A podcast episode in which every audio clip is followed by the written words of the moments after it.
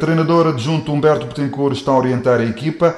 Que estratégia, como é que encara este jogo com o Burkina Faso? Encaramos o, o, este jogo da mesma forma que temos uh, vindo a fazer até, até então, ou seja, respeitar o adversário, mas o objetivo é sempre vencer. No jogo de hoje não fugirá a regra.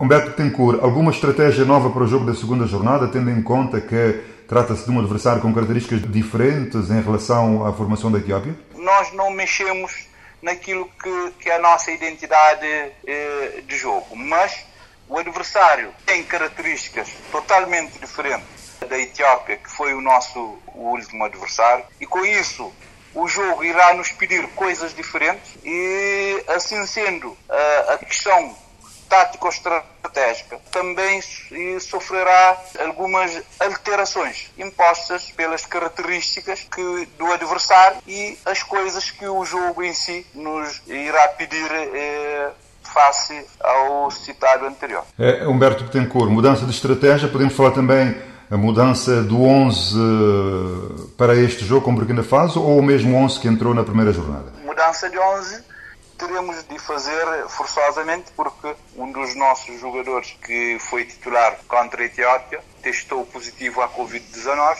já não pode dar o seu contributo. Essa já é uma substituição, uma alteração no 11, diria, forçada.